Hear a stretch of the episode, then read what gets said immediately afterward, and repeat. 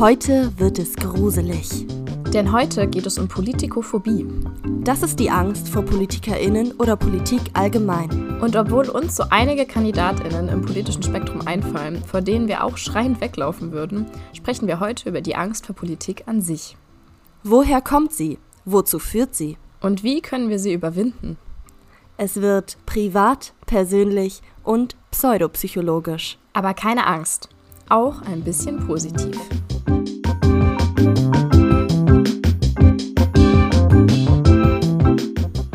Hallo und ähm, herzlich willkommen zu unserer neuen Podcast-Folge nach 50.667 Jahren nochmal. Und ganz vielen Tagen. Und Stunden. Und Minuten und Sekunden. Ich glaube, wir sind beide so ein bisschen verstört von der Situation, gerade wieder vor einem Mikro zu sitzen. Irgendwie fühlt sich das so ein bisschen komisch an. Es fühlt sich an, als ob wir es noch nie gemacht hätten ich fühle mich gerade wirklich richtig komisch. Aber ich bin auch ein bisschen aufgeregt und ich freue mich auch, wieder hier mit dir zu sitzen. Ich freue mich auch, wieder hier mit dir zu sitzen. Aber wir haben in der Zwischenzeit auch wirklich viel gemacht. Also bei uns ist viel passiert in unserem Leben. Ich weiß nicht, unsere letzte Folge war im Mai, glaube ich, oder? Keine Ahnung. Doch, dass wir die aufgenommen haben, war im Mai. Ich weiß sowas. Ja, und in der Zwischenzeit ist viel passiert. Ich bin in Hamburg gewesen. Wir waren zusammen in Polen im Urlaub. Das war schön. Ja, und wir waren auch podcastmäßig nicht ganz ähm, unbeschäftigt, un, wie sagt man, unproduktiv, tatenlos. Ja, ganz viele Wörter. Genau, vielleicht können wir damit einfach direkt mal anfangen. Ihr habt es vielleicht schon auf Instagram gesehen in letzter Zeit. Und zwar war ich. Haben wir uns überhaupt schon vorgestellt? Nee. Wir haben doch gesagt, ah. wir sagen uns jetzt am Anfang immer, wer wir sind. Naja, ah, ja. also ich bin Lena und äh, das, die andere Stimme, die ihr gerade gehört habt, ist die Mila. Hallo. Hallo. ja, erzähl, was, was war los? Äh, ja, was war los? Ähm, ich weiß gar nicht, irgendwie immer, wenn ich das erklärt habe, habe ich ungefähr fünf Klammern aufgemacht und bin richtig weit ausgeschwiffen. Und am Ende hat niemand von den Leuten, die mir zugehört haben, verstanden, was ich überhaupt ihnen sagen möchte. Deswegen ähm, versuche ich das jetzt einfach möglichst direkt zu sagen. Ähm, ich, also wir wurden vom Podcast angefragt, ob wir nicht Teil einer äh, Jury sein möchten für äh, Klimaschutzanpassung auf dem Land. Und zwar ist es so ein Wettbewerb, der von der Deutschen Vernetzungsstelle ländliche Räume, das ist so eine Stelle im äh, Bundeslandwirtschaftsministerium, ähm, ja, ob wir da nicht äh, Teil dieser Jury für diesen Wettbewerb sein möchten. Ähm, und da habe ich gesagt, ja, das könnte ich eigentlich ganz gerne machen. Am Anfang waren wir beide so, was zur Hölle? Warum sind wir da kompetent genug für? Ähm, ja, ja, es klingt nach so einer riesigen Anfrage. Ja, und voll. als du dann auch so erzählt hast, wer noch so dabei mhm. ist, dachte ich auch so, wow, okay. Wir können ja mal den Link zum Wettbewerb ähm, einfach mal an die Shownotes packen. Das ist jetzt zwar natürlich schon alles entschieden, also ähm, ich war jetzt schon auf der Jury-Sitzung und habe gemeinsam mit den anderen Mitgliedern ähm, entschieden und das war richtig toll. Das hat richtig Spaß gemacht und ähm, genau, ich habe euch da natürlich auch auf Instagram ein bisschen mitgenommen, ähm, wo ihr uns natürlich sehr gerne folgen dürft. Und das Ergebnis, ähm, welches Projekt da jetzt letztendlich gewonnen hat und was da überhaupt so für Projekte eingereicht wurden, das könnt ihr dann im Januar äh, erfahren bei der Siegerehrung. Die wird in Berlin stattfinden. Und ja, geil. Dürft ihr euch Magst dann anschauen. So, so ein bisschen erzählen, was da, nur ganz grob, was da so für Themen waren? Boah, richtig viel. Also es gab so Bildungsprojekte dazu, dass halt gerade auch schon im jungen Alter einfach Verbindungen ähm, zu Umweltschutz und ähm, halt Aufmerksamkeit und Bewusstsein für diese Themen geschaffen wird. Aber es gab auch Themen zu Energieversorgung, wie die klimaneutral oder CO2-sparend ablaufen kann. Ähm, und halt auch so, also ganz, ganz viele tolle Sachen, wo halt Leute sich einfach dachten, ey, das wäre doch cool, wenn unser Dorf oder unsere, weiß ich nicht, kleine Ministadt hier ähm, diese und diese äh, CO2-sparende Maßnahme ergreifen würde.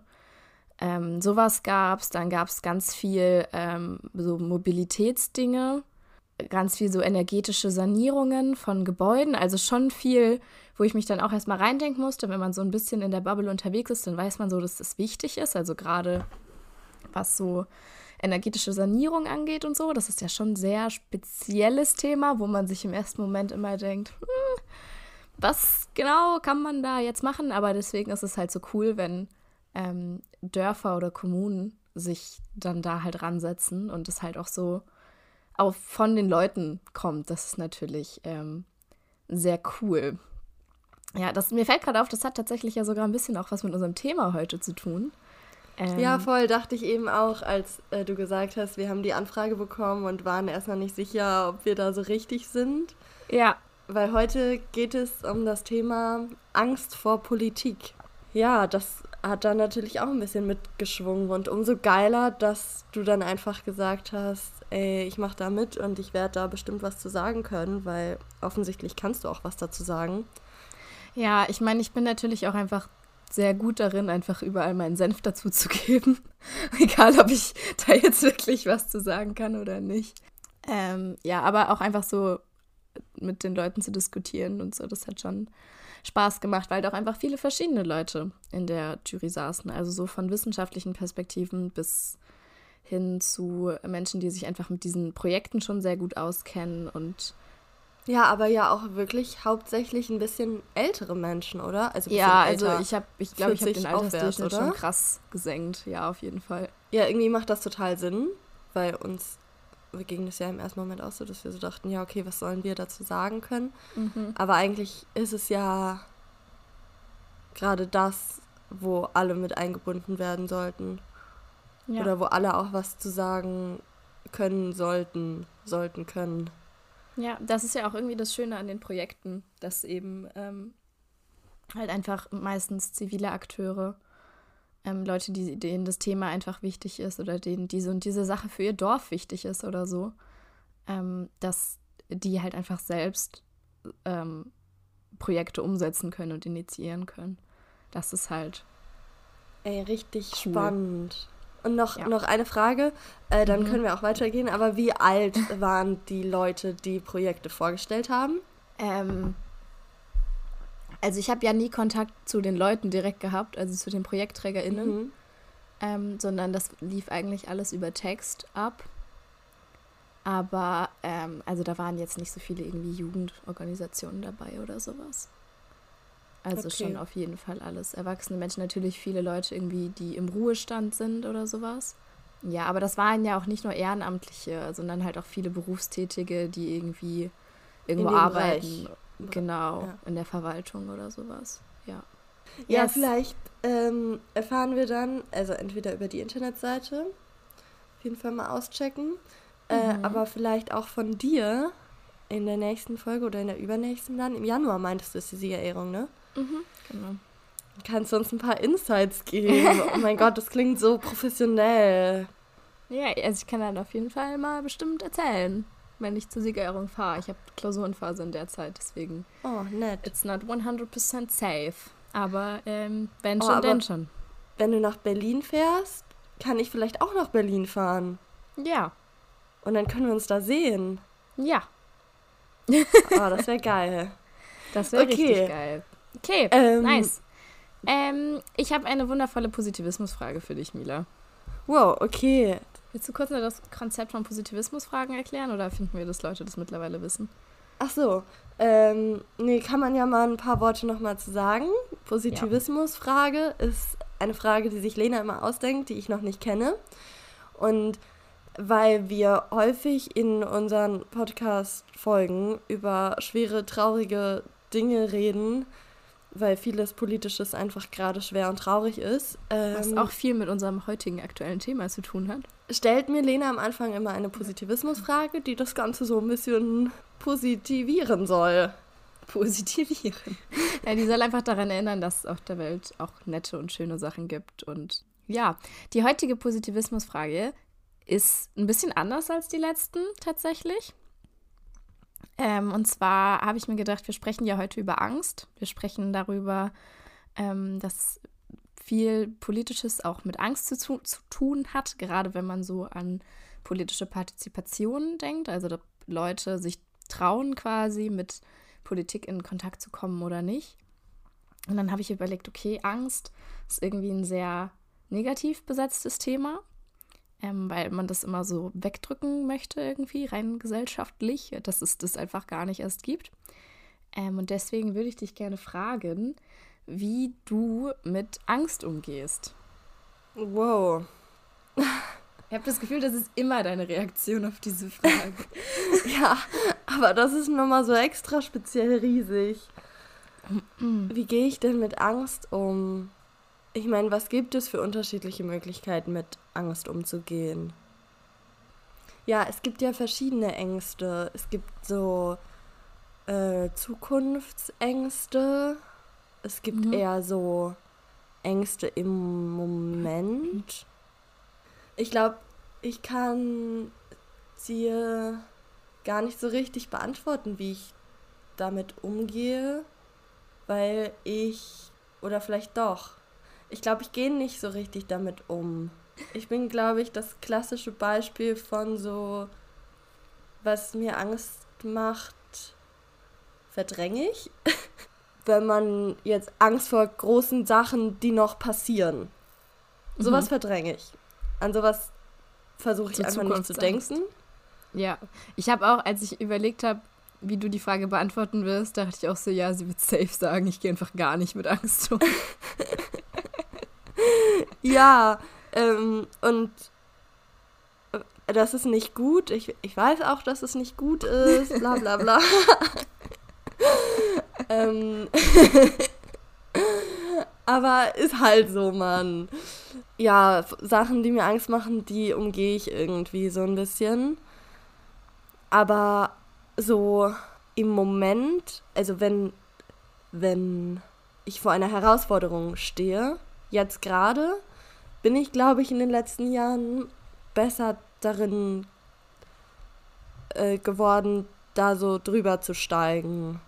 Mhm. Ich habe ich hab das äh, ganz oft, wenn ich irgendwie nervös bin, dass ich dann so keinen Bock mehr habe, weißt du? Ich glaube, das ist so in mir drin, dass äh, ich mich dann so selbst manipuliere, das jetzt gar nicht machen zu wollen, weil es ja scheiße, aber eigentlich habe ich nur Angst. und das kann ich, glaube ich, immer mehr so erkennen und kontrollieren. Seit ja. ich, glaube ich, auch in Hamburg bin. Und ja. habe, glaube ich, auch weniger vor Sachen Angst oder probiere mehr aus, weil ich auch äh, öfter denke, was soll schon passieren. So würde ich die Frage beantworten. Ja, also ich finde auch, dass du auf jeden Fall sehr viel besser darin geworden bist, so aus meiner Beobachtung. Mhm. Es, war schon, es war schon mal schlimmer. war schon mal schlimmer. War schon mal schlimmer auf jeden Fall. Aber das ja. ist, also da, ich dachte jetzt, dass du bestimmt auch über Schauspiel sprichst, wenn du ähm, die Frage beantwortest, weil so Lampenfieber und sowas. Aber ich weiß nicht, ob das das gleiche, also ob ich das Angst nennen würde, weil mit dem mit dem Gefühl der Nervosität auf die Bühne zu gehen, mit dem Lampenfieber kommt auch immer so was Freudiges, mhm. so was Aufgeregtes, nicht unbedingt dem Negativen. Mhm. Und Angst ist für mich sehr negativ behaftet. Ist es das für dich nicht? Also, es kommt auch total drauf an, wie ich so dem speziellen Projekt gegenüberstehe. Aber wenn ich jetzt so zum Beispiel an so Vorträge denke und sowas, da, also direkt davor habe ich immer richtig Panik.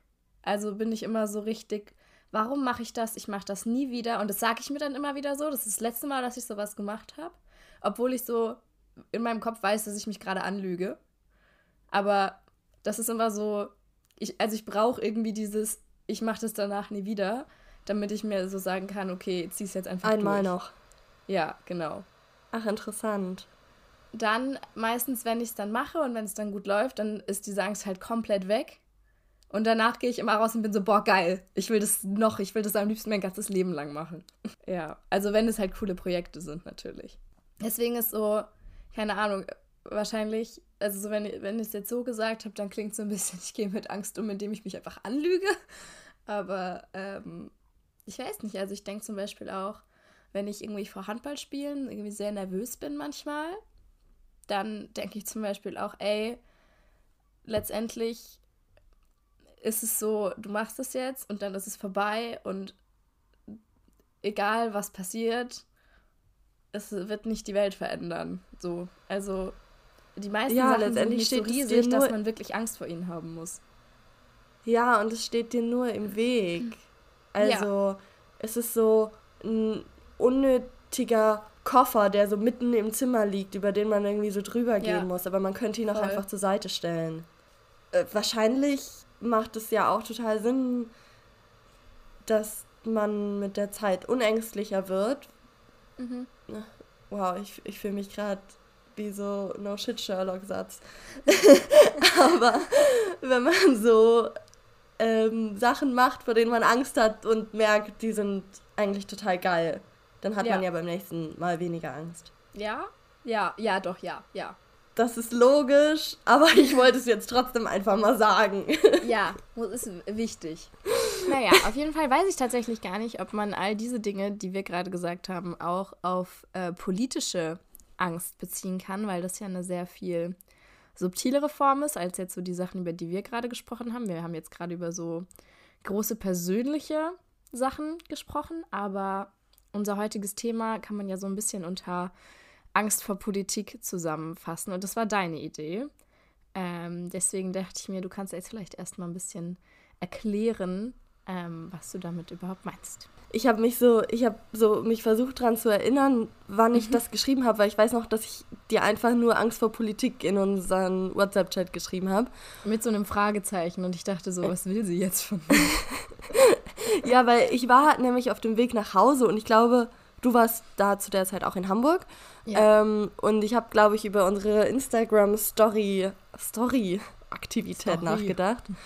Und dazu muss man sagen, dass das war zu der Zeit, als alle über den Ukraine-Krieg geredet haben. Äh, und ich habe überlegt, was wir machen könnten. Und ich hatte so ein ganz krasses Unsicherheitsgefühl, weil ich nichts reposten wollte, bei dem ich nicht hundertprozentig weiß, ob das stimmt, ob das so gesichert ist. Vor allem bei Instagram ist es ja immer so eine Sache. Mhm. Mhm. Äh, geschweige denn, äh, hatte ich irgendwie den Mut, selbst was dazu zu schreiben, oder den Mut, die, die Kompetenz, selbst was dazu schreiben zu können. Und dann, und dann fällt es in, immer in so eine Richtung, persönliche Leidensgeschichten einfach zu posten. Und das, das wollte ich nicht, weil ich dachte, okay, damit haben wir auch nicht wirklich einen Standpunkt gemacht oder Informationen weitergegeben. Vor allem zu der Zeit, wo alles noch so total wirr, also es ist ja immer noch wirr, aber äh, es hat gerade angefangen. Alle waren so, wow, what the fuck, was geht gerade ab? Aber als du mir das geschrieben hast, hat das nicht gerade erst angefangen. Das war ja im Sommer, dass wir das äh, darüber gesprochen haben. Stimmt. Also ich hatte jedenfalls immer noch das Gefühl, what the fuck geht da gerade ab? Naja, das Gefühl okay. habe ich jetzt eigentlich auch immer noch. ähm, naja, man muss ja eigentlich auch nicht immer einen Standpunkt dazu haben. Manchmal reicht ja auch wirklich einfach nur aufmerksam machen. Ähm, aber ich glaube, genau das ist es, was vor allem bei großen internationalen politischen Problemen Leute abhält ähm, von einer Meinungsbildung, weil mhm. die Unsicherheit einfach zu groß ist, nicht genug zu wissen, nicht genug beitragen mhm. zu können. Und so wird dann auch kein Austausch zugelassen und ohne Austausch lernen wir keine neuen Standpunkte kennen und keine neuen Perspektiven und vielleicht Handlungsansatzideen und letztendlich sieht man irgendwie, dass alles scheiße läuft, dass alle Systeme irgendwie scheiße sind, aber man blickt nicht durch und traut sich auch nicht dazu was zu sagen. Und ich glaube, dass das ein großes Thema in allen Generationen auf jeden Fall ist, aber auch ein großes Thema in unserer, mhm. weil gerade, ich habe das Gefühl, gerade geht einfach so viel ab und man kommt nicht so richtig hinterher. Und ähm, dachte ich, kann man mal drüber reden. ja, ich muss tatsächlich sagen, ähm, wir haben da dann ja gar nicht mehr so groß drüber gesprochen, warum, also wie dir das eingefallen ist und sowas. Mhm. Ähm, ich dachte eher, dass es so, dass du da vielleicht drauf gekommen bist, weil bevor wir uns auf dieses Thema festgelegt haben, ähm, hatten wir bestimmt drei oder vier verschiedene andere Themen, über die wir gerne sprechen wollten. Ähm, aber wir haben irgendwie gemerkt, oder also ich habe das vor allem gemerkt, weil ich ja immer unsere Skripte schreibe, dass ich einfach so mich da hingesetzt habe, angefangen habe zu recherchieren und mir immer wieder dachte, aber was ist es wirklich so unser Place, dazu was zu sagen und können wir dazu überhaupt was sagen? Was extrem schade ist, weil ja letztendlich eigentlich alle Themen, die wir da hatten, also wir hatten zum Beispiel ähm, über äh, rechte Polizeigewalt, wollten wir zum Beispiel eigentlich sprechen weil das ja alles super wichtige Themen sind, über die eigentlich alle Menschen sprechen sollten.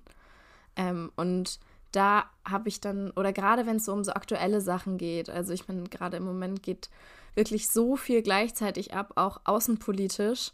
Ähm, es ist so schwierig, da irgendwie bei allem den Überblick zu behalten und dann läuft es irgendwie so ein bisschen letztendlich darauf hinaus, dass man selektiert, dass man schaut, wo hat man seine Aufmerksamkeit ähm, drauf. Und aber auch selbst bei den Sachen hat man, also merke ich, dass ich dann trotzdem Schiss habe, da irgendwie was zu, zu sagen, weil ich dann so denke, ja, das ist jetzt gerade heute, diese Woche oder so, ist das Thema in den Medien und dann werden da irgendwelche ExpertInnen zu ähm, befragt, aber jo, ich habe doch viel weniger Ahnung und was muss ich denn da jetzt auch noch meinen Senf zu beitragen?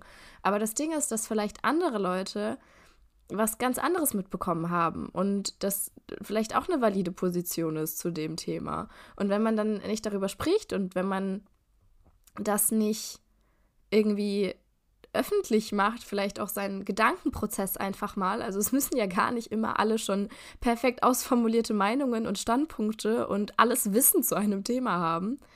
Ähm, naja, auf jeden Fall, wenn man das nicht macht, dann geht ja irgendwie so der ganze öffentliche Diskurs total verloren eigentlich, wenn irgend eben alle diese Angst haben. Ja, und vor allem verschwinden diese wichtigen Themen dann irgendwie nur noch in Nachrichtensendungen und nicht mehr ja.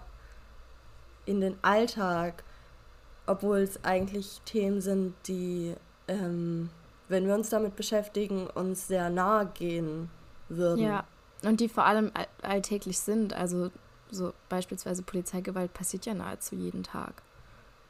Ähm, ja. Wenn man nicht sogar von jedem Tag sprechen kann, oder wenn man jetzt Racial Profiling mit reinnehmen würde, das bin ich mir ziemlich sicher, dass das jeden Tag passiert.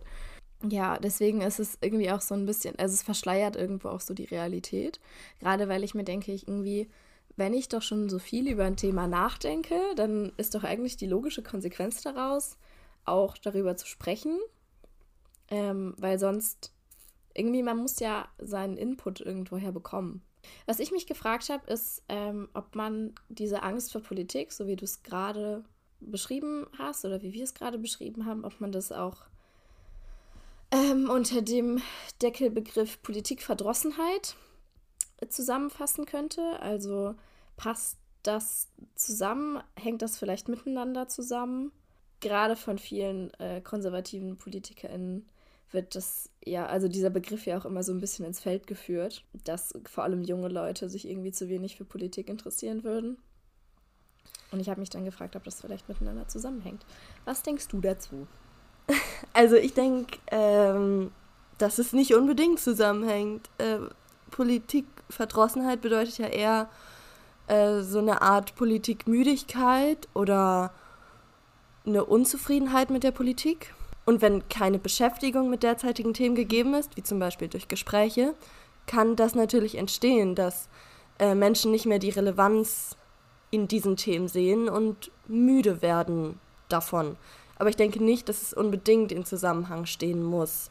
Mhm. Äh, dazu muss man wahrscheinlich auch sagen, dass es äh, einmal die Angst gibt, die dazu führt, sich gar nicht zu informieren und so eine Egalhaltung zu entwickeln, aber auch die Angst, etwas nicht beitragen zu können und eigentlich schon deep im Thema drin zu sein und sich dafür zu interessieren. Genau, also zusammengefasst würde ich sagen, Angst vor Politik führt in jedem Fall zu weniger Austausch und zum Abfall der Relevanz einfach in vielen Kreisen, ähm, aber es steht nicht in Zusammenhang mit Verdrossenheit. Okay. Und du? Äh, Finde ich spannend, ja.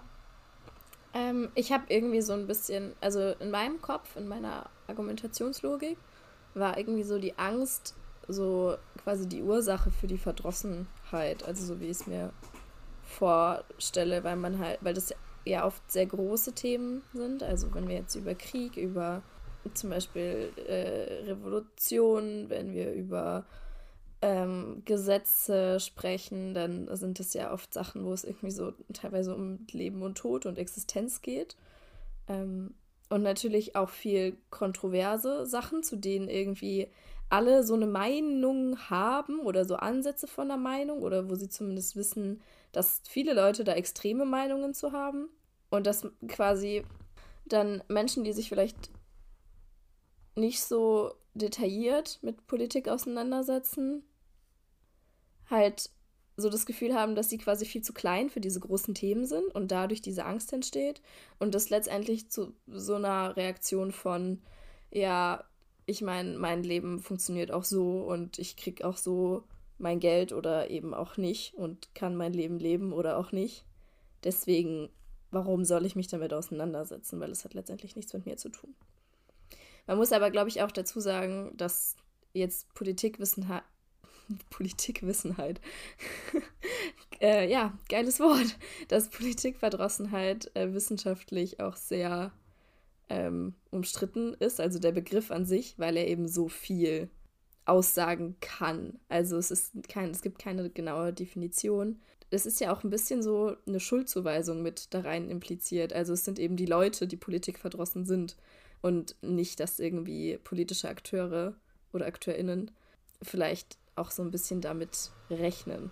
Ich glaube, es ist ganz wichtig, vorher über die Definition zu reden, weil ich bin einfach jetzt äh, davon ausgegangen, dass Politikverdrossenheit sowas wie eine Müdigkeit bedeutet. Also, mhm. dass kein Interesse mehr da ist, darüber zu reden. Aber ähm, du hast recht, es kann auch eine Wut sein, die daraus resultiert. Ähm, aber ich würde trotzdem dabei bleiben, dass, dass es nicht im direkten Zusammenhang stehen muss. Mhm. Dass Menschen, die, also egal, egal wie man Politikverdrossenheit jetzt definiert, glaube ich nicht, dass es eine automatische Schlussfolgerung ist, wenn ich Angst habe, mich zu politischen Themen zu äußern, äh, dass ich dann einen Weg zur Verdrossenheit gehe. Mhm ich glaube, dass es eine, dass eine gesellschaftliche Verdrossenheit dadurch sich entwickeln kann. Aber das wäre ziemlich groß gedacht, glaube ich. Ja. Ja, ich glaube jetzt auch nicht, dass das so automatisch in jedem Fall so ist. Aber es ist, denke ich, auf jeden Fall ein Weg. Ich glaube, ich habe das schon relativ oft gesagt im Podcast. Aber es ist zum Beispiel nachgewiesen, dass Leute, die systemisch eher ähm, von unserem politischen System profitieren, ähm, sich eher politisch beteiligen als ähm, Menschen, die eher weniger Pri Privilegien haben. Ähm, und das ist vielleicht so ein Gedanke, der mich da auch mitzugebracht hat, weil also ich meine, irgendwo ergibt es ja auch Sinn, wenn du die Erfahrung gemacht hast, dass du was zurückbekommst, wenn du Selbstwirksamkeit erfährst ähm, dann machst du es natürlich eher. Dann sagst du natürlich eher deine Meinung zu diesem und jenem und dann, keine Ahnung, trittst du vielleicht in eine Partei ein oder gehst äh, demonstrieren oder so. Ähm, wenn du diese Erfahrung nicht machst, dann lässt du es ja irgendwann. Also dann machst du es ja irgendwas zum, zum Selbstschutz. Ähm, beschäftigst du dich dann vielleicht irgendwann gar nicht mehr ähm, damit. Ja, wenn du sagst, die äh, einen profitieren mehr oder weniger, das hat ja auch ganz viel mit so einer Art Klassengesellschaft zu tun, die wir halt haben. Und über Politik zu reden hat ja auch total viel damit zu tun, dass man über Politik informi informiert ist oder im Haushalt ja. damit aufgewachsen ist. Und da hat der wirtschaftliche Zustand, der Bildungszustand, der damit irgendwie einhergeht, der damit verbunden ist, glaube ich, einen krassen Einfluss drauf. Und das ist ja. ja, auch ein großes Problem, glaube ich, was dazu führt, dass Menschen Angst haben, sich zu äußern, dass Politik immer so ein Thema für die Leute ist, die, die studiert haben, die Abitur haben, die wissen, wie das läuft. Aber das sollte ja Politik in keinem Fall sein, weil, weil es was ist, was jeden betrifft. Mhm. Ja, also das denke ich auch auf jeden Fall. Also, dass es ein äh, Privileg ist. Und was auch noch mit dazugehört, äh, mit, damit zusammenhängt, weil man merkt echt, echt, dass ich heute nicht sprechen kann, ne? was auf jeden Fall auch noch damit zusammenhängt, ist, dass es ja anstrengend ist. Also es kostet Zeit, es kostet Emotionen ähm, und dann ist es ja auch unfassbar komplex. Also gerade wenn man jetzt es, sich ja. so aktuelle außenpolitische Sachen anschaut, man kommt ja eigentlich nicht drum rum, über Ukraine-Krieg zu sprechen, ohne auch äh, vielleicht so ein ganz kleines bisschen historische Kenntnisse zu haben. Ähm, und die können dann teilweise auch weiter als Zweiter Weltkrieg zurückgehen. Und das haben halt viele Leute nicht und haben auch keinen Bock drauf, ähm, weil es eben ein kognitiver Aufwand ist. Und dann kommt die ganze emotionale Geschichte dazu. Plus, du hast vielleicht gar keine Zeit für sowas, weil du deine Kinder aus der Kita abholen musst, nebenbei noch arbeiten gehst und fünf Millionen andere Dinge hast, die du in deinem Leben noch irgendwie schaffen musst. Und dann musst du ja auch irgendwie noch deine ganze Freizeit unter den Hut bringen und irgendwie auch noch genug schlafen und am besten noch genug essen. Ähm, und dann bleibt halt für viele Leute, glaube ich, einfach nicht so die Zeit, sich dann auch noch mit den historischen Wurzeln des Ukraine-Konflikts auseinanderzusetzen. Was ich verstehen kann. Ich glaube auch, äh, in, in keinem Fall ist diese Angst vor Politik, wie, wie das eben mit Politikverdrossenheit oft so ist, als Vorwurf gemeint, weil die, glaube ich, jeder schon erlebt hat. Und es genügend Gründe gibt, Angst zu haben. Es gibt natürlich genügend Gründe auch dagegen, aber es gibt auch genügend Gründe, Angst zu haben, sich zu politischen Themen zu äußern. Die wir ja auch manchmal haben. Ähm, wir haben jeweils zwei Momente uns überlegt, wo wir das Gefühl hatten, Angst vor Politik zu haben, ganz grob gesagt. Welche, von welchen Momenten möchtest du denn heute erzählen, in denen du das Gefühl hattest? Ähm, also ich muss sagen, als du das gerade erklärt hast, war ich so, oh, ich glaube, ich habe meine eigene Aufgabe falsch verstanden. Weil ich habe mir jetzt nicht so ein, also so ein spezifisches Thema, Moment, mit so Ort und Datum und Zeit überlegt. Ah, okay. Dann hau mal raus. Also einmal, wenn es irgendwie so um so Tabuthemen geht oder Themen, die gerade stark polarisieren, wo gerade viele Leute viele verschiedene Dinge zu sagen und ich nicht weiß, wie verschiedene Menschen aus meinem Umfeld so darauf reagieren werden. Ich habe dann auch immer so ein bisschen die unrealistische Denke, dass so Leute dann so zum Beispiel meine Insta-Story angucken und dann so, wenn ich das nächste Mal sehe, eine einstündige Diskussion mit mir darüber führen werden und sagen werden. Ist dir das, das jemals schon mal passiert? Nicht. Also mich haben schon mal Leute auf Sachen angesprochen, die ich irgendwie gepostet habe oder so. Das ist ja auch ihr gutes Recht und auch vollkommen richtig, auch wenn sie so anderer Meinung waren. Oder wenn man irgendwie in der Diskussion, jetzt zum Beispiel in einem, Sem in einem Seminar oder sowas, da passiert das ja oft genug. Aber ich merke schon, dass ich manchmal das ist, das geht mir tatsächlich wirklich oft so, dass ich irgendwie denke, hm, ja, also ich denke jetzt so das und das, aber wenn ich das jetzt sage, dann halten die mich ja für viel zu radikal. Also muss ich es irgendwie ein bisschen softer und ein bisschen netter formulieren. Und dann sage ich das und dann meldet sich irgendwie jemand, vor allem in der Uni ist es so, dann sagt jemand anders dann noch einen Beitrag dazu und sagt genau das, was ich eigentlich gedacht habe, wo ich mir dachte, nee, das ist viel zu radikal. Und alle sind so, ah ja, nee, es stimmt eigentlich. Und dann denke ich mir immer so, Mann, Hätte ich doch jetzt auch sagen können. Ja, okay. Das verstehe ich. Also ich, ich kenne das auch. Ich habe das Gefühl, ich bin hier, habe ich so die Position der Political Correctness. Ja. Und ähm, will das gar nicht unbedingt. Also politisch korrekt zu sein ist mir sehr wichtig und ich äh, möchte da auch, dass das dass mein Umfeld politisch korrekt ist und dazu sage ich dann auch meistens was. Aber ich merke auch, wie ich das dann versuche, wenig radikal zu formulieren. Ja, mich und nervt es immer so ein bisschen, weil ich immer so, ich habe immer das Gefühl, ich habe in meinem Kopf schon so den sehr rechten CDUler drin, der dann sagt, hm, aber das, das kann man aber so nicht sagen. Und vielleicht ist das auch einfach ein bisschen zu die woke Bubble mit ihrer, keine Ahnung, Gender-Gaga oder so. Und obwohl ich diese Position überhaupt nicht teile, sie für komplett bescheuert und dämlich halte, denke ich dann so, hm, ja, aber dem muss ja eigentlich ein bisschen entgegenkommen. Also gar nicht gesund. Deswegen steht es ja jetzt auch hier auf dieser Liste, weil sollte mich nicht davon abhalten. Okay, äh, kann ich auf jeden Fall relaten. Ja, ähm, aber jetzt bin ich gespannt, was du da für eine ähm, konkrete Situation vielleicht noch hast. Ja, also ich war auf einer Ukraine-Demo. Das Thema zieht sich durch. Ja. Und das war wirklich Anfang des Krieges. Ich, ich glaube, zu der Zeit äh, waren noch nicht mal Geflüchtete in Deutschland. Oh, okay. ähm, und es war eine Demo von einer Hamburger linken politischen Jugendgruppe. Ich glaube, den Namen sage ich jetzt eher nicht. Ähm, ich hatte auf Instagram von der Demo mitbekommen und wollte unbedingt hin, weil ich auf eine vorherige Demo von der ukrainischen Gruppe nicht geschafft habe, weil ich arbeiten musste. Äh, und ich wollte aber äh, mich irgendwie solidarisieren. Ist ja bestimmt verständlich. Äh, und mir kam es gar nicht in den Sinn, dass Menschen, die eine Ukraine-Demo gerade planen, irgendwas vertreten könnten, was ich eventuell gar nicht unterstütze.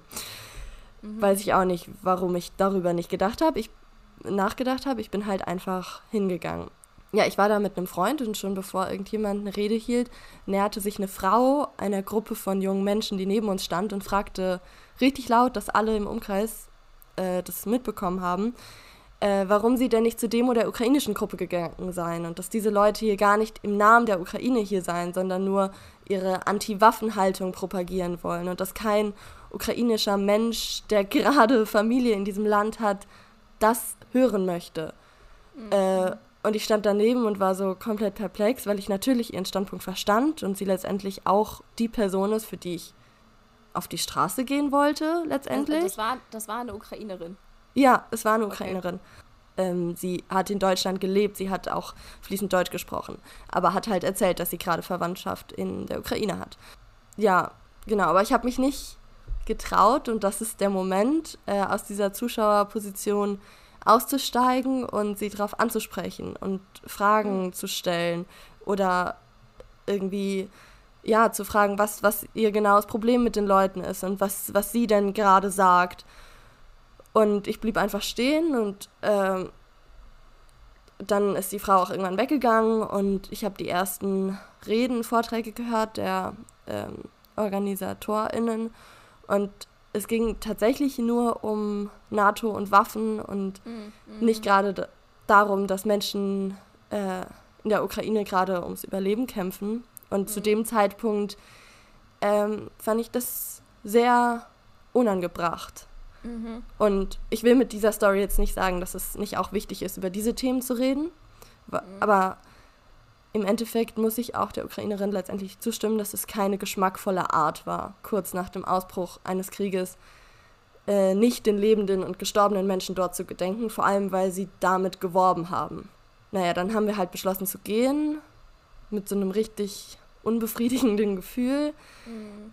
Einmal, weil ich einfach auf einer Demo war, die ich nicht mochte und weil ich auch nicht den Mut hatte, da in dieses Gespräch einzusteigen. Und das hat mich sehr geärgert.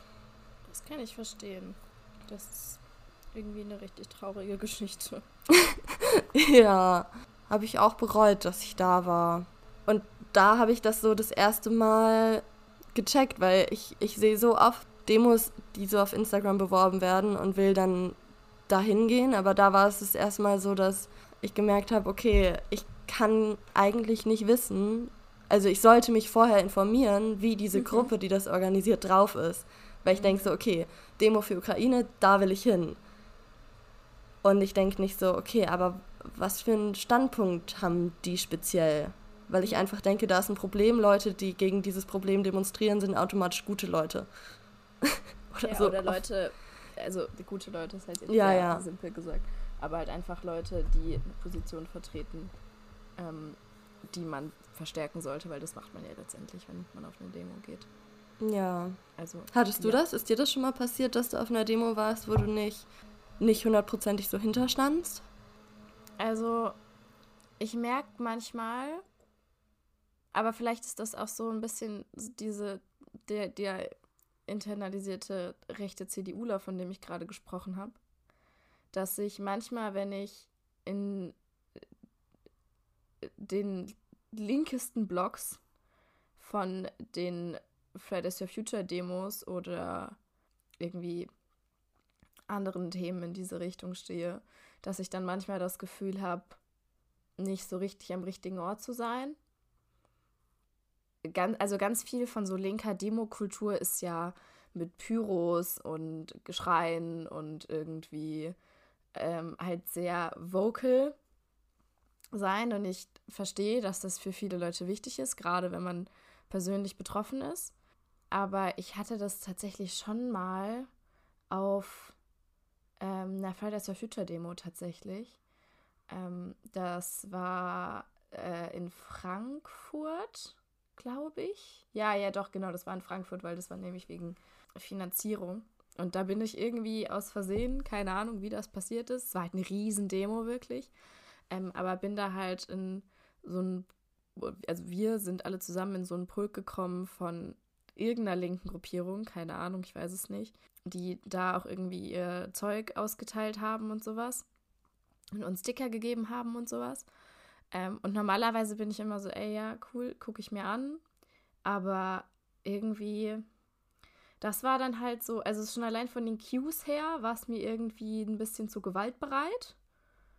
Und da war ich dann so, ey, das will ich eigentlich nicht. Und ich möchte, dass das jetzt hier nicht falsch verstanden wird, im Sinne von, oh, Linksextremismus ist voll das Riesenproblem und wir sollten uns bitte darum kümmern, weil letztendlich, das sind, gerade wenn wir jetzt von globalen ähm, Fridays Future Demos sprechen, da sind so viele Leute. Das kannst du gar nicht alles kontrollieren. So. Deswegen passieren solche Sachen halt schnell. Und da ist jetzt auch nichts, da ist nichts Schlimmes passiert. So, ich hatte einfach nur das Gefühl, dass die Stimmung ein bisschen zu aufgeheizt ist. So. Ähm, aber dass jetzt jemand direkt was gesagt hat, womit ich so gar nicht übereinstimmen konnte, weiß ich gar nicht. Weiß, weiß ich.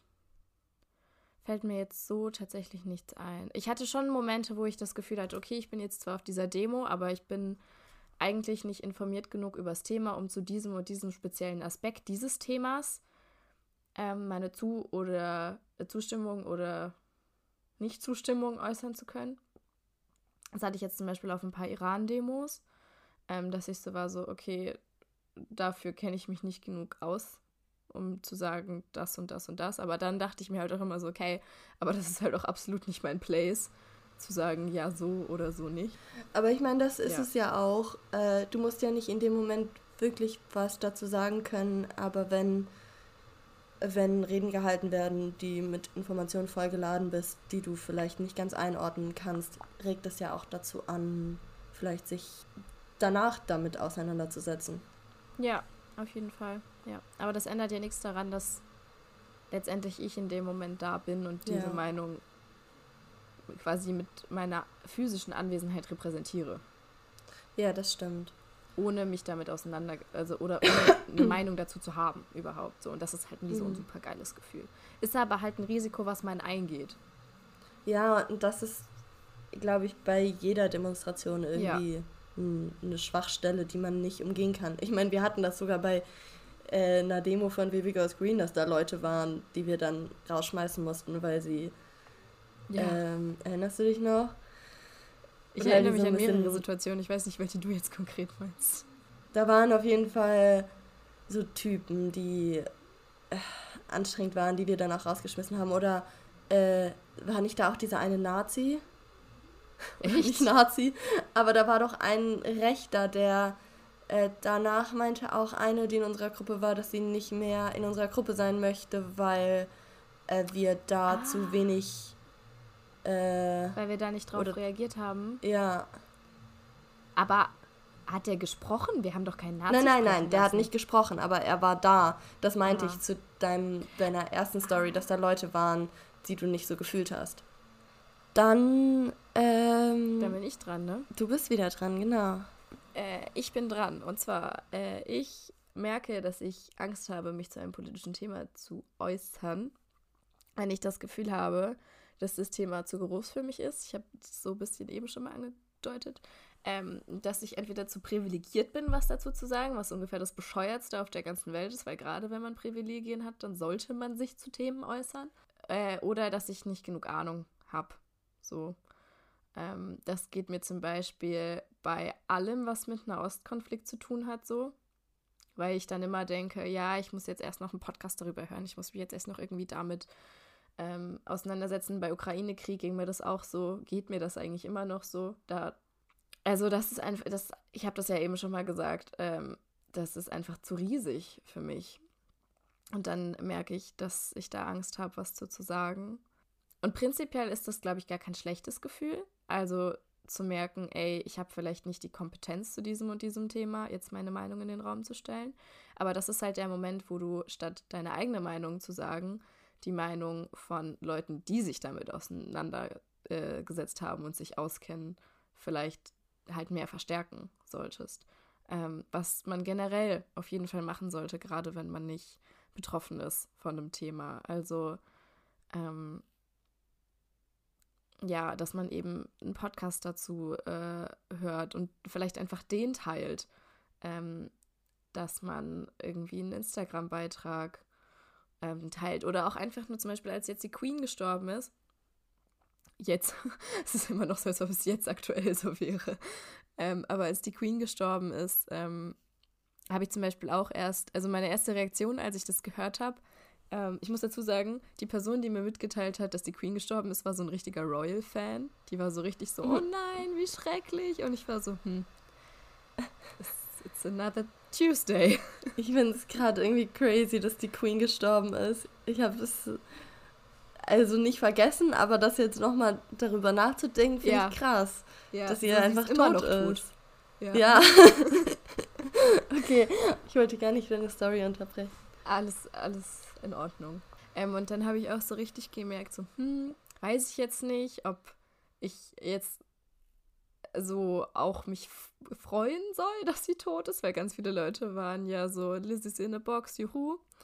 Andere Leute waren todtraurig und haben so gefühlt jede Sekunde ihres Begräbnisses verfolgt. Da habe ich mich halt auch nicht so gesehen. Ähm, und dann war ich so, hm, was mache ich jetzt? Und habe ich dann letztendlich einfach so dazu entschieden, die ein Reel zu teilen von einem Menschen, der quasi beide Seiten gezeigt hat und einfach nur gesagt hat, ey, richtig viele Leute sind gerade traurig, andere Leute freuen sich und zwar aus diesen und diesen und diesen Gründen. Was denkt ihr dazu? Und dann weißt du, das ist, also das ist keine Meinung, aber das ist genau meine Meinung. ja, das verstehe ich, das ist cool. Ja. Ich kenne das aber auch total, wenn mir Themen zu groß sind und ich mich noch nicht mal dazu fähig fühle, eine Frage zu stellen. Ja. Weil ich nicht weiß, was. das ist ein bisschen wie Mathe. Ja. Man versteht so wenig, dass man gar nicht weiß, was man nicht versteht. It's your turn. Okay, ähm, äh, ja, die nächste Sache ist auch eher so ein bisschen grober umfasst und nicht ein Moment. Da geht es nämlich darum, äh, dass ich nicht die Sorge habe, äh, zu etwas nicht sagen zu können oder nicht zu wissen, sondern darum, dass ich Hemmung habe, Themen von mir aus anzusprechen, mhm. mhm. äh, in den Raum zu werfen, weil ich Angst habe, keine Ahnung, entweder so vor Harmoniestörung, äh, wenn ich einfach weiß, dass daraus ein Konflikt resultieren wird, äh, oder auch, weil ich manchmal Angst davor habe, dass niemand anders sich mit dem Thema auseinandergesetzt hat.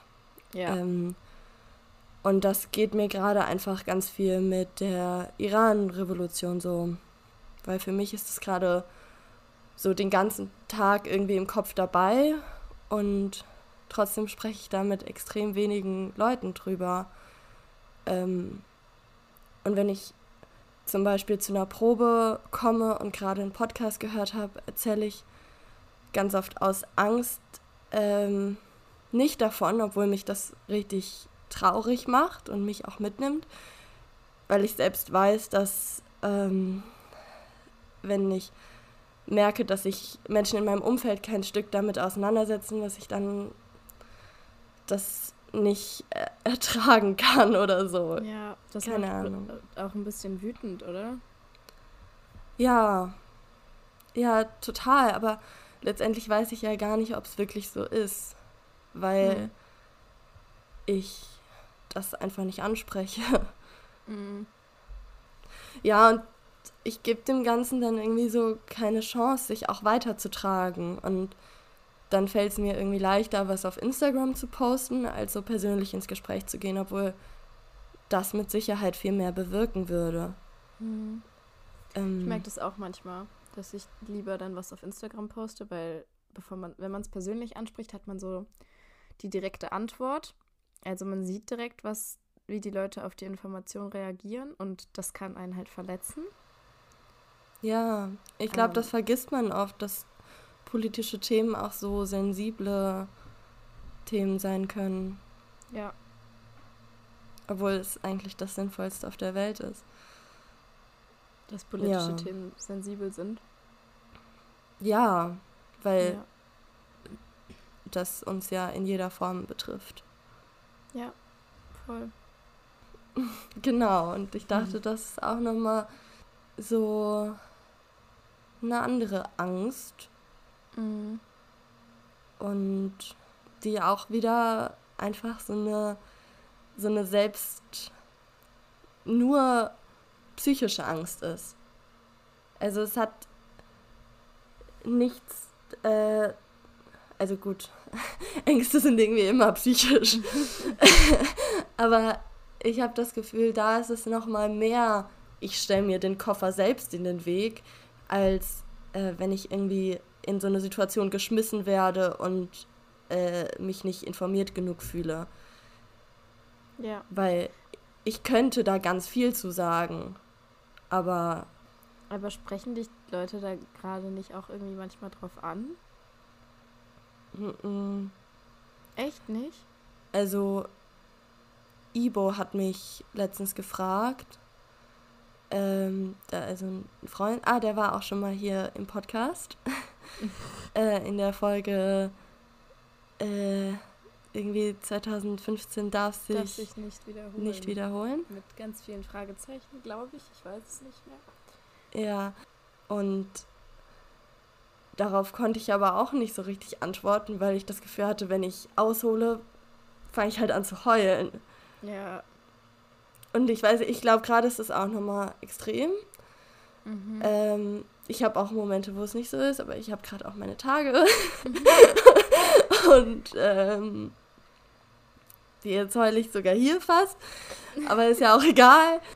Und dann kriegen Leute, glaube ich, gar nicht so richtig mit, dass mich das so mitnimmt.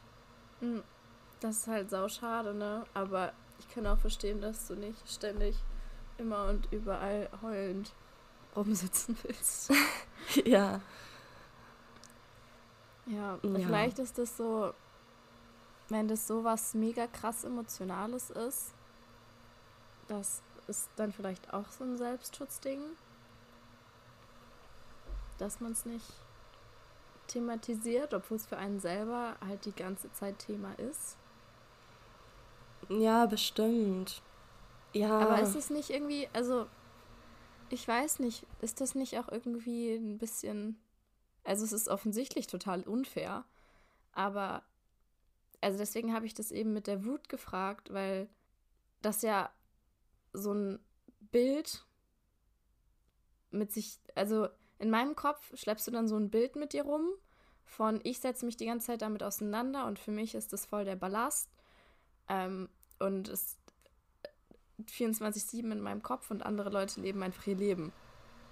Ja, ich weiß nicht, ich habe ganz oft das Gefühl, dass alle Leute in meinem Umfeld irgendwie so einen riesigen Ballast mit sich rumtragen. Mhm. Deswegen ähm, komme ich, glaube ich, nicht auf den Gedanken, dass von diesem, naja, doch schon, manchmal habe ich schon so einen Vorwurfsgedanken im Kopf. Und ich denke so, merkt ihr, ähm, Merkt ihr das? Kriegt ihr das gerade gar nicht mit? Warum kommt nicht jemand von euch in den Raum und sagt so, ey, richtig krass, was da gerade abgeht. Aber ich möchte auch nicht die Person sein. Was, ja, da bin ich halt irgendwie so Teil des Problems. Hm. Dass da nicht drüber geredet wird, weil ich könnte das auch machen. Ähm, mhm. Ja, aber wie gesagt, das ist halt so diese Hemmung, dass ich nicht damit konfrontiert werden will, dass, ähm, dass das an anderen Leuten so vorbeigeht. Ich muss da, glaube ich, einfach ein bisschen schauen, wie ich damit jetzt umgehen will. Und ja, aber es ist auf jeden Fall mein zweiter Punkt. ähm, es ist irgendwie sehr passend, dass wir dann jetzt gegen Ende nochmal über die Situation im Iran aktuell gesprochen haben. Ähm, weil am Ende unserer allen Podcasts, das war kein Deutsch, aber ist nicht so schlimm, ähm, machen wir immer Lieder auf unsere Playlist. Unsere Playlist heißt Vino, Cappuccino und Wodka. Ähm, und wenn das für dich in Ordnung ist und du das nicht selber vorhattest, dann würde ich gerne ähm, das Lied Baraye auf die Playlist machen. Oh, Habe ich das richtig ausgesprochen? Fast. ja, von Sherwin Ajipur. Genau. Und äh, ich habe absolut keine Ahnung, in was für eine Kategorie ich das packen soll. Ähm, ja, warte, kann ich kurz auch was zu dem Lied noch sagen? Ja, super gerne. Ähm, das ist äh, ein sehr besonderes Lied, falls ihr das noch nicht gehört habt, weil es irgendwie so der äh, Revolutionssong geworden ist. Ähm, Shelvin äh, hat nämlich die Sätze aus äh, rausgenommen von Leuten, die gesagt haben, warum sie auf die Straße gehen. Und Baroya heißt für und es ist so, dafür gehe ich auf die Straße und dafür gehe ich auf die Straße. Und äh, es gibt auch Übersetzungen davon im Internet und ähm, diesem Mann wurde der Instagram-Account gesperrt und äh, gerade äh, gibt es keine Informationen zu ihm. Ja, und deswegen ist es auch schön, dass der da ist. Ja, das ist auch ein sehr, sehr schönes Lied, finde ich. Also kann, ich verstehe halt nicht viel. Also ich verstehe, dass das ähm, Frau Leben Freiheit, den Teil und den Baraye-Teil. Ähm, zugegeben, das ist ein großer Teil des Lieds, diese vier Wörter, okay. Aber ähm, irgendwie, ich, ich, es ist halt, also es nimmt einen vollen mit rein, finde ich. Gerade weil ich das natürlich immer nur in Kombination mit Protestbildern sehe. Ähm, und ja, genau, deswegen ähm, fand ich das einfach richtig und wichtig, dass das auch Teil dieses Podcasts ist. Und der Podcast-Playlist. Womit wir aber immer noch bei unserem Problem sind. Wie sortieren wir das jetzt ein? Oder vielleicht erstmal, um äh, zu erklären, diese Playlist heißt Vino, Cappuccino und Wodka, weil wir alle Songs, die wir da raufpacken in die ähm, Playlist tun, äh, einsortieren in die Kategorien Vino, Cappuccino und Wodka. Das heißt, ähm, alle Lieder haben entweder so einen Wein-Vibe oder einen Cappuccino-Vibe oder einen Wodka-Vibe. Vielleicht bleibt dieser Song einfach ohne Getränk. Ja, das äh, ist auch in Ordnung für mich. Okay. Äh, ich habe auch ein, ein persisches Lied. Das heißt äh, von Marian Farsad, glaube ich.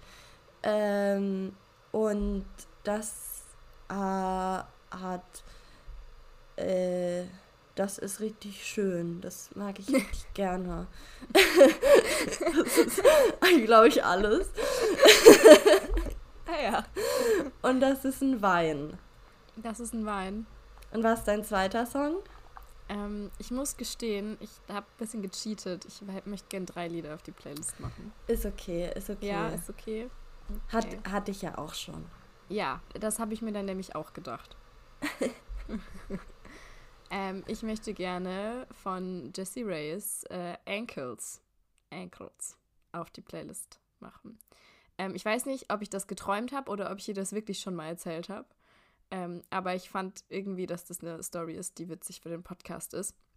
Und zwar, ähm, als ich die letzten, letzten Tage in Hamburg war, ähm, war ich auf Midas Abschlussaufführungen quasi und eine davon war auch die Gesangsaufführung und da hat äh, eine Frau aus Midas Semester auch ein Lied von Jessie Reyes gesungen und daraufhin habe ich meine Liebe zu Jessie Reyes wiederentdeckt und deswegen ist es jetzt hier. Und es ist ein Wodka. Ah, oh, schön. Ähm, ja, mein zweiter Song ist Sisters Unarmed. Ja. Ähm, von äh, 79.5. Keine Ahnung. Also 79,5.5. Weiß ich nicht. Ich mag das Lied und ähm, da ist auch so eine Line, die relativ oft gemacht wird. So, I'm not afraid. Und das fand ich ganz passend. Und das würde ich sagen, ist ein Cappuccino. Okay. Nice. Als, als wir diese Kategorie aufgesetzt haben, mochte ich noch keinen Kaffee. Ey, same, ich auch nicht. Und dann wollte ich immer keine Lieder raussuchen, die. Also konnte ich mir niemals vorstellen, dass ein Lied ein Cappuccino ist, weil ich niemals Cappuccino getrunken habe. Ja. Lustig. Und jetzt ist das irgendwie wichtig für uns. Wir sind ja. erwachsen jetzt wieder. Wodka ist bei mir eher inzwischen raus, glaube ich. Ja, same. Bei mir ist Wodka auch komplett raus. Immer wenn Leute mich dazu überreden wollen, irgendwie Wodka-Shots zu trinken, ich kann so besoffen sein, wie ich will, ich trinke die nicht. Äh, ich ja. mach das einfach nicht. Aber Wodka war, um ehrlich zu sein, auch immer schon ein bisschen raus. So Wodka-Shots sind echt eigentlich das ekelhafteste, was es gibt auf dieser Welt. Ja, da ja. sind wir uns vollkommen einig. Trotzdem ist mein nächstes Lied auch ein Wodka. Ich bin nicht so abwechslungsreich heute. ähm, und zwar von Disaster Rolex für alle. Was einfach, ist es ist einfach ein geiles Lied, I'm sorry. Also ich kenne das Lied nicht, aber ist wieder so eine lustige Kombination an Songs irgendwie. Diese Playlist ist so komisch gemixt, ey. Ey, aber das ist das Schöne an dieser Playlist, wenn du mich fragst. Ich muss die mal öfter hören. Ich höre die so selten. Ich höre die auch nicht so oft. Naja. Wir verlinken sie auf jeden Fall mal in der ja. Beschreibung. Richtig. Genauso genau. wie unseren Instagram-Account. Und vielleicht können wir, falls ihr da sowieso schon auf dem Weg drin seid, in die Beschreibung zu schauen, können wir vielleicht auch so ein paar AktivistInnen, ich glaube sogar nur AktivistInnen, ähm, verlinken, die gerade auf Instagram ganz aktiv sind zu Iran. Ja. Und definitiv. natürlich äh, den Link äh, zu der Seite zum Wettbewerbprojekt von Lena. Richtig, genau. Ähm, yes, that's it for today, oder? War nochmal schön. War auf jeden Fall nochmal schön. Ja, jetzt habe ich Hunger. Und ich habe Durst. Tschüss. Dann verabschieden wir uns damit. Tschüssi.